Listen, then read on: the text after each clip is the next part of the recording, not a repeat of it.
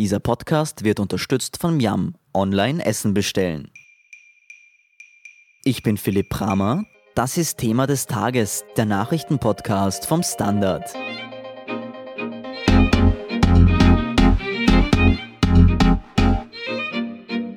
Die Vorwürfe gegen Ex-Vizekanzler Heinz-Christian Strache reißen nicht ab. Neben einer antisemitischen Widmung bringt nun auch eine Affäre um eine Privatklinik Strache in Bedrängnis. Außerdem startet am Donnerstag der Ibiza-Untersuchungsausschuss. Was wir dort vom ersten Tag erwarten können und ob Straches Einzug in den Wiener Gemeinderat wackelt, analysiert Fabian Schmidt vom Standard.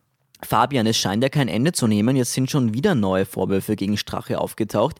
Dieses Mal geht es um eine Privatklinik. Was wirft man denn Strache hier vor?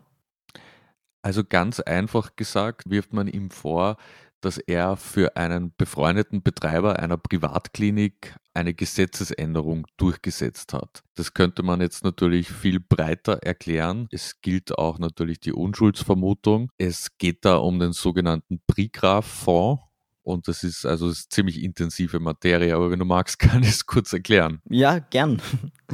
Okay, also wenn man eine Privatklinik betreibt und dann kommt ein Patient hin und der mag gewisse Sachen machen, die er auch in einem anderen Krankenhaus machen könnte, also keine Spezialleistung, wie zum Beispiel eine Schönheitsoperation, sondern, weiß ich nicht, sagen wir eine neue Hüfte, dann kann das abgerechnet werden über die Sozialversicherungen. Dazu muss aber das Privatkrankenhaus im Prigraf-Fonds aufgenommen worden sein. Und die Privatklinik von Straches gutem Freund Walter Grubmüller ist nicht im Prigraf-Fonds gewesen. Der hat sich deswegen jahrelang aufgeregt, also und hat gesagt, die Wirtschaftskammer blockiert die Aufnahme seiner Klinik, der Privatklinik Währing, in den Fonds und dadurch hat er riesige Nachteile als Betreiber etc. etc. Und ja, das Ende der Bemühungen war dann, dass Türkis-Blau eine Reform gemacht hat, die große Gesundheitsreform.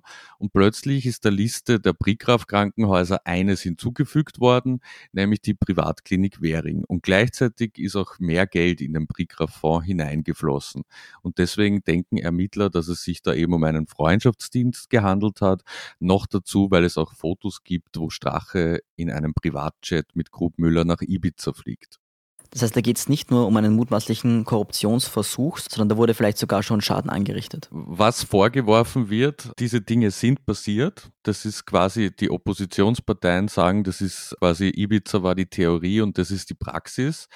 Aber natürlich sind die Ermittler da noch dran und es gilt ähm, die Unschuldsvermutung. Man muss auch sagen, dass das ganze System natürlich auch ein bisschen ein absurdes ist. Da gibt es diesen Prigraf-Fonds, der ist quasi gedeckelt, der hat so und so viele Millionen und basta.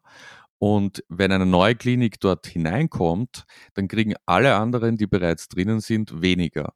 Das ist quasi so, wie wenn wir einen neuen Mitarbeiter, einen neuen Redakteur aufnehmen und wir kriegen dann alle weniger Gehalt. Da würden wir wahrscheinlich ja viel unternehmen, um zu verhindern, dass ein neuer Redakteur bei uns arbeitet. Mhm.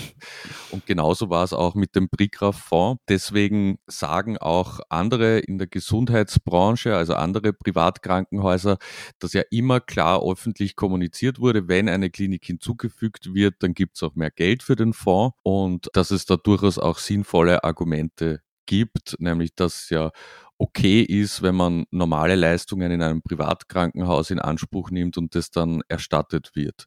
Kann man auch so sehen. Zusätzlich ist ja jetzt außerdem eine antisemitische Widmung von Strache in einem Buch aufgetaucht. Worum geht es denn da? Ja, genau. Also das ist eine Recherche der Süddeutschen Zeitung. Strache hat offenbar 1992 in einem sehr antisemitischen Buch eine handschriftliche Widmung verfasst. Die Widmung selbst ist auch antisemitisch. Da wird von der jüdisch verworrenen Elite quasi gesprochen und er kann sich daran nicht erinnern. Ein Gutachter sagt aber, dass es zu 99,99 Prozent ,99 Straches Handschrift ist. Jetzt kann man natürlich sagen, das sind alles Einzelfälle und Einzelfall ist ja in Österreich inzwischen schon zum geflügelten Wort geworden und Straches Höhenflug konnten sie eigentlich nie stoppen, bis auf Ibiza. Jetzt ist natürlich Strache weit von früheren Rekordwerten entfernt, trotzdem rechnet er ja damit, dass er ins Wiener Rathaus einziehen kann. Kann er sich das jetzt eigentlich aufmalen? Ich glaube nicht. Also ich glaube, es gibt immer noch viele Fans und die FPÖ Wien selbst ist ja jetzt auch nicht gerade in alter Kraft und mit viel Strahlkraft ausgestattet gegen Strache, also der Spitzenkandidat Dominik Nepp. Da wird er selbst intern in der FPÖ bezweifelt, dass er wirklich die richtige charismatische Wahl ist. Da glaube ich schon, dass Strache noch punkten kann. Und ich glaube, man muss da ein bisschen die Perspektive von den FPÖ-Wählern, den Anhängern von Strache einnehmen, die sagen, naja, es sind eh alle Politiker korrupt und der Strache ist halt unser Korrupter.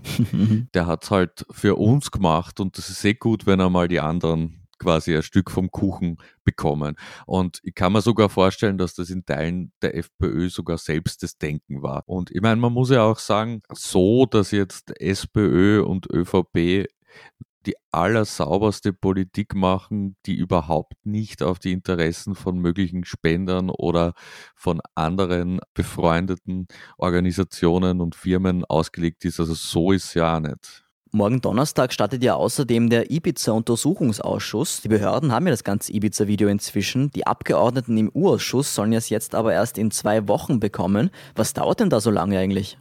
Naja, also es sind einmal 14 Stunden an Material die sichergestellt wurden. Da ist man noch nicht ganz sicher, ob das so lang ist, weil es verschiedene Kameraperspektiven sind oder weil es teilweise auch andere Videos von den Anbahnungstreffen etc. sind. Und diese 14 Stunden haben offenbar eine miserable Audioqualität. Also man muss sich extrem konzentrieren, damit man verstehen kann, was gesprochen wurde, vor allem weil auch die Leute in der Finca durcheinander gesprochen haben. Mal hat Strache mit der Oligarchin quasi gesprochen, mit dem Begleiter etc. Und die Beamten müssen das aber alles einmal verschriftlichen und prüfen, was sich dann daraus für neue Verdachtsmomente ergeben. Und das muss dann an die Staatsanwaltschaft weitergeleitet werden, nämlich einerseits an die Staatsanwaltschaft Wien, die ermittelt ja gegen die Urheber des Videos und fragt zum Beispiel nach möglicher Erpressung. Und dann gibt es die Wirtschafts- und Korruptionsstaatsanwaltschaft, die sich um die Inhalte, also um die mögliche Korruption kümmert.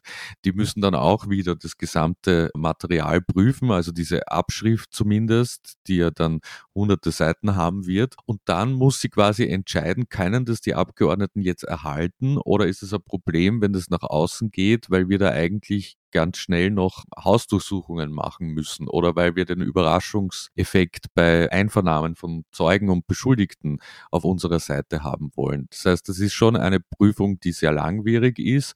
Wenn man die Mühlen der Justiz kennt, wenn man weiß, wie sie malen, dann sind zwei Wochen eigentlich eh äh, Weltrekord. Und ja, so ist es zu erklären. Kann der Untersuchungsausschuss eigentlich so viel untersuchen, ohne das Video zu haben? Ja, sicher. Also es ist davon auszugehen, dass die Kollegen von der Süddeutschen Zeitung und vom Spiegel und auch ähm, der Falter schon erkannt haben, was die politisch relevantesten Aussagen sind in dem Material. Und ähm, die kennen wir ja alle seit über einem Jahr. Außerdem gab es dann das Buch der beiden SZ-Aufdecker-Journalisten, in dem weiteres drinnen stand. Und dann gibt es ja ausgelöst durch das Ibiza-Video haufenweise Ermittlungsakten. Es gibt, es sind tausende Seiten. Also es, es gibt wirklich, glaube ich, genug, auch ohne das Video. Aber es ist natürlich zu verstehen, dass die Abgeordneten sagen, naja, es ist der Ibiza-Ausschuss, es gibt das Ibiza-Video bei den Behörden, lasst es uns anschauen. Was wird denn morgen am ersten Tag des Ausschusses passieren? Ja, das ist quasi die Notlösung, ohne das abwertend zu meinen, dass der Falter-Chefredakteur Florian Klenk kommt. Der ist die erste Auskunftsperson. Der soll quasi das Anschauen des Videos ersetzen. Und danach kommen dann die beiden Hauptdarsteller, Heinz-Christian Strache und Johann Gutenus. Und da wird man schon sehen, dass es gewisse Probleme geben wird im ersten Abschnitt zumindest des Urausschusses, weil wenn Ermittlungen laufen und gegen Strache laufen ja mehrere, aber auch Gudenus ist Beschuldigter in der Casinos-Affäre, dann können sich die Auskunftspersonen entschlagen, weil sie sich nicht selbst belasten müssen vom Urausschuss zum Beispiel. Also sonst muss man die Frage beantworten, aber diese Möglichkeit gibt's, wenn man Beschuldigter ist oder Angezeigter. Naja, also deswegen wird man sehen, wie auskunftsfreudig die beiden sind. Spannend wird auf jeden Fall die Frage, wie jetzt zum Beispiel die FPÖ mit Strache umgeht. Ja, und bei Gudenus, wie redefreudig er ist, er hat ja schon angekündigt, dass er mithelfen will, das alles aufzuklären. Die erste Person, die morgen geladen ist, das ist ja bereits erwähnt, ist Falter-Chefredakteur Florian Klenk, der das gesamte Ibiza-Video gesehen hat. Erwartet man sich da, dass er etwas aus dem Ibiza-Video erzählt oder wird er sich da auf das Redaktionsgeheimnis berufen? Der wird sich da auf das Redaktionsgeheimnis berufen. Man muss sich quasi vorstellen, aus Sicht der Abgeordneten. Man kann sich ja nicht als Abgeordneter dann hinstellen und quasi erklären, warum man jetzt hier ist und diesen Ausschuss beantragt hat. Das heißt, es muss irgendwie ein, ein, atmosphärischer Start gelingen, der das Ganze einleitet. Und nachdem er das Video nicht hatte und auch eigentlich nicht geglaubt hat, dass es je auftauchen wird oder bald auftauchen wird bei den Behörden, hat man eben diesen Weg gefunden, dass man den Florian Klenk einfach noch einmal nacherzählen lässt, was er im Falter beschrieben hat über das Ibiza-Video.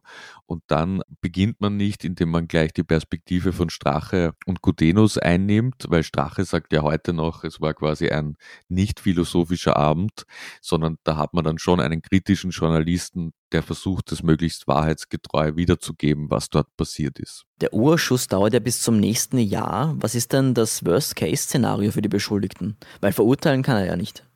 Genau, verurteilen kann er nicht. Er kann sie dreimal laden und weitere Male dann mit einer Mehrheit. Das muss man vielleicht insgesamt erklären. Der Urschuss ist ja per Minderheitsbeschluss beantragt und eingesetzt worden durch SPÖ und NEOS und die können auch quasi alle Zeugen laden und einzelne Zeugen können Sie dann noch zweimal einladen und zum vierten Mal bräuchten Sie dann eine Mehrheit, also zum Beispiel die ÖVP. Das heißt, einerseits ist natürlich ein Worst-Case-Szenario, wenn man dreimal geladen wird, weil ich glaube, dass so ein Urschussauftritt schon nervenaufreibend ist.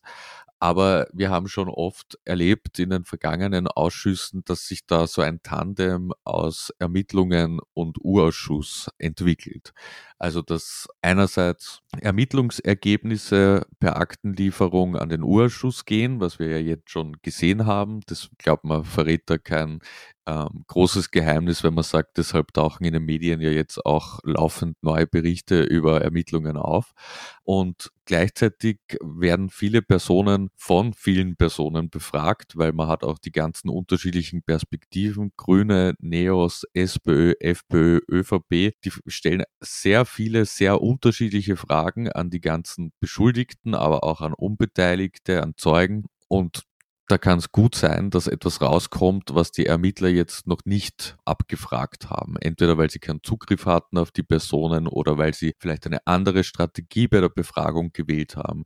Das heißt, im Worst Case kommen da einfach neue Verdachtsmomente zum Vorschein, wegen denen es dann wieder zu Ermittlungen kommen kann. Also das haben wir vor allem auch in der Eurofighter-Affäre gesehen. Da gab es ja drei U-Ausschüsse und ähm, da hat es immer wieder Erkenntnisse aus dem U Vorschuss gegeben, die den Ermittlern sehr geholfen haben.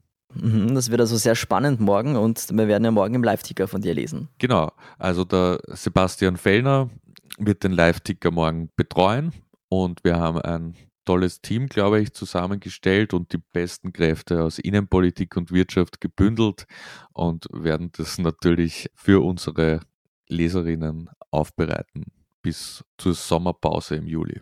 Genau. Dann liest man sich morgen und ich sage vielen Dank, Fabian Schmidt, für diese Analyse. Sehr gern. Wir sind gleich zurück.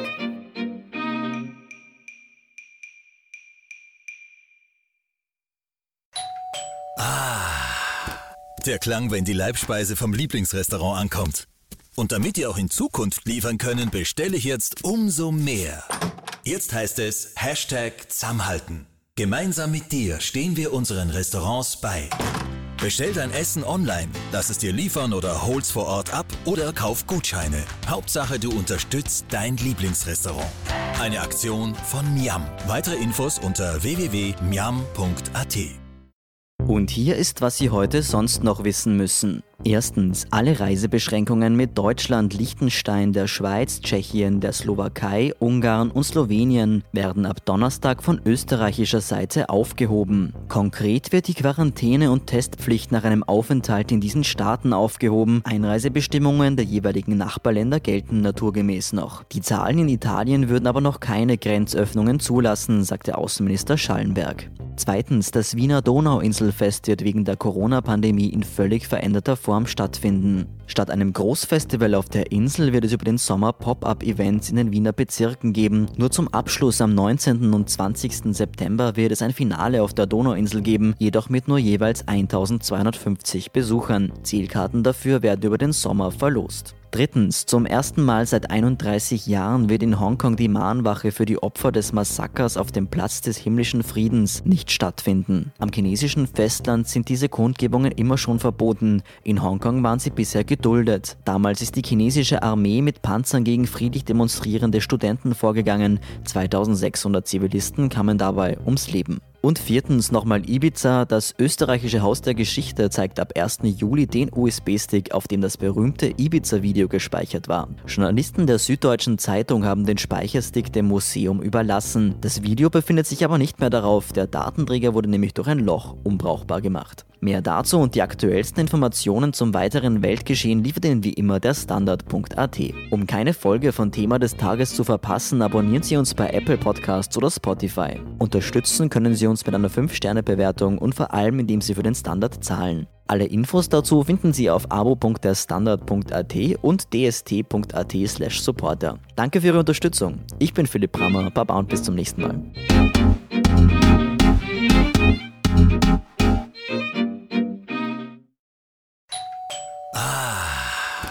Der Klang, wenn die Leibspeise vom Lieblingsrestaurant ankommt. Und damit ihr auch in Zukunft liefern können, bestelle ich jetzt umso mehr. Jetzt heißt es Hashtag Zusammenhalten. Gemeinsam mit dir stehen wir unseren Restaurants bei. Bestell dein Essen online, lass es dir liefern oder hol's vor Ort ab oder kauf Gutscheine. Hauptsache, du unterstützt dein Lieblingsrestaurant. Eine Aktion von Miam. Weitere Infos unter www.miam.at.